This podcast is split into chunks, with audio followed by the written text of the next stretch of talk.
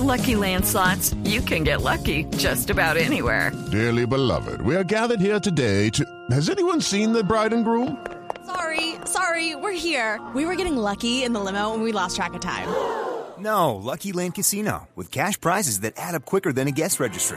In that case, I pronounce you lucky.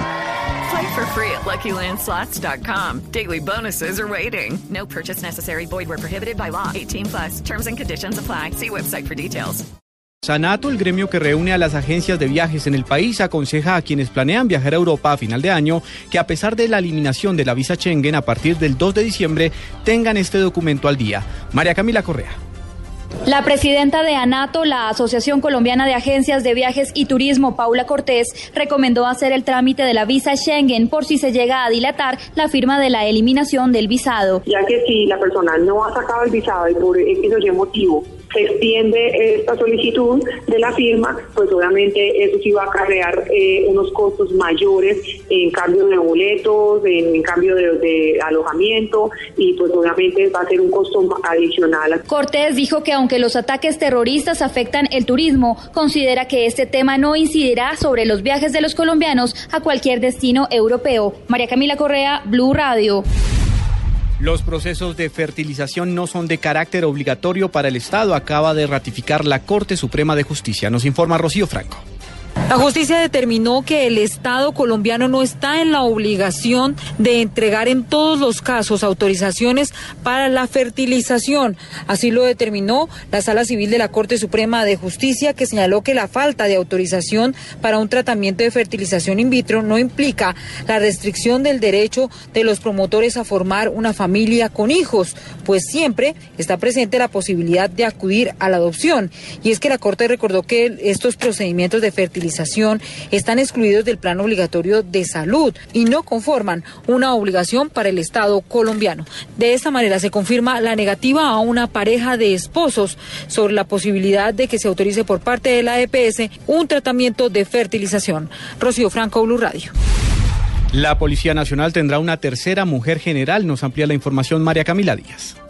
La Policía Nacional seleccionó a 11 coroneles para que inicien el curso estratégico de seguridad pública que les permitirá ascender al grado de brigadier general. Entre ellos se destaca una mujer, la coronel Yolanda Cáceres Martínez, también el coronel Sein Castro Gutiérrez, coronel Óscar Antonio Gómez, Juan Alberto Libreros, coronel Luis Carlos Humberto Poveda, coronel Juan Francisco Peláez, Mariano Botero, coronel Julio César González, Fernando Murillo, coronel Luis Enrique Méndez y el coronel Hugo Casas Velázquez. A cada uno de estos oficiales se les verificó su trayectoria, desempeño y proyección profesional.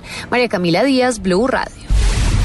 Se incrementó el temor entre los mineros de Segovia en el departamento de Antioquia por nuevas amenazas de muerte. Nos informa en Medellín Byron García.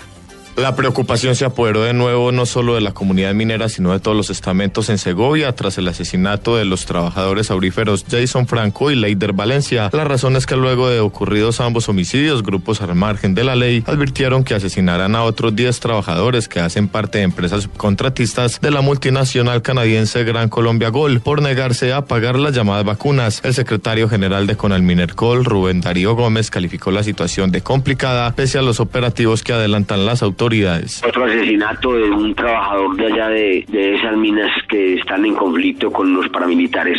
Manifiestan que van a matar otros hasta 10 más y preocupa es que hay una alta presencia del Estado en materia de fuerza pública y se sostienen las amenazas. En Medellín, Byron García, Blue Radio.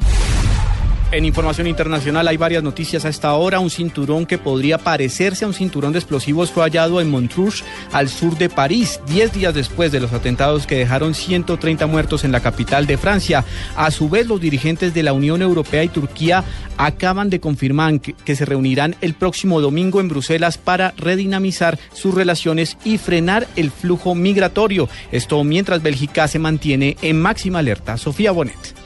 Según anunció el primer ministro Charles Michel, el gobierno belga decidió el día de hoy mantenerse en su nivel máximo de alerta por amenazas de atentado, considerando que los objetivos potenciales siguen siendo los mismos. Asimismo, agregó que el centro de crisis decidió mantener la alerta 4, lo que significa que la amenaza sigue siendo seria e inminente. Sin embargo, los colegios y el metro reabrirán el miércoles. Ya son cuatro los sospechosos detenidos en Bélgica inculpados por su participación directa o indirecta en los atentados del 13 de noviembre. Sofía Bonet, Blue Radio. Y ahora en Blue Radio, la información de Bogotá y la región.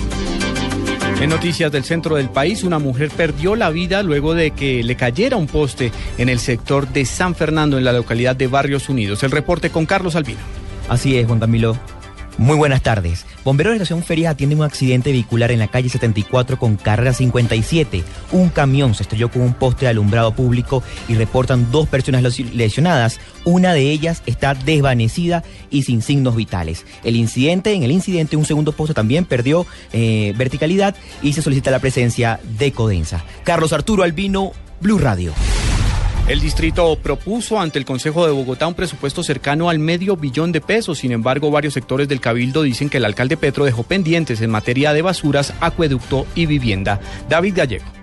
En un debate en la Comisión de Hacienda en el Consejo de Bogotá, la Administración Distrital propuso el nuevo presupuesto que tendrá el sector Hábitat para el próximo año. Serían 500 mil millones de pesos y llega a ser aprobado. El concejal Juan Carlos Flores aseguró que el trabajo con las basuras, el acueducto y las viviendas por parte de la Administración de Gustavo Petro tendrá que culminarlo el nuevo alcalde Enrique Peñalosa. Por incumplimiento de las metas tuvieron que reducir el presupuesto. Reciclaje hoy desde la fuente, desde los hogares en Bogotá, no hay. La empresa de aseo es una empresa deficitaria en estos momentos, por más que la administración lo niegue.